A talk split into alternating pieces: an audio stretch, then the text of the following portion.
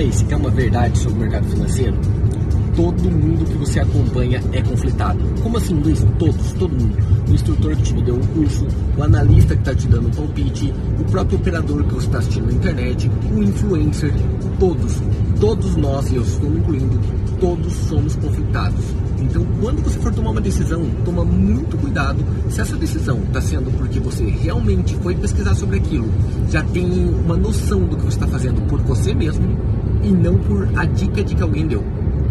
Pelo motivo simples, todos nós temos o nosso objetivo por trás que nem sempre aparece para você. Um vendedor de curso, por exemplo, pode ser só vender o treinamento, outros estão ligados à corretora, outros estão ligados a banco, outros podem operar contra você pode operar do outro lado que você, você entende?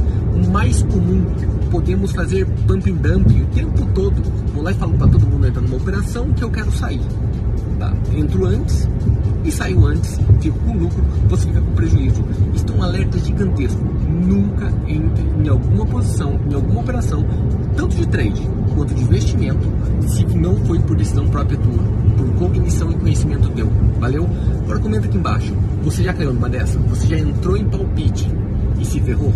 E a culpa foi de quem? Responde para mim.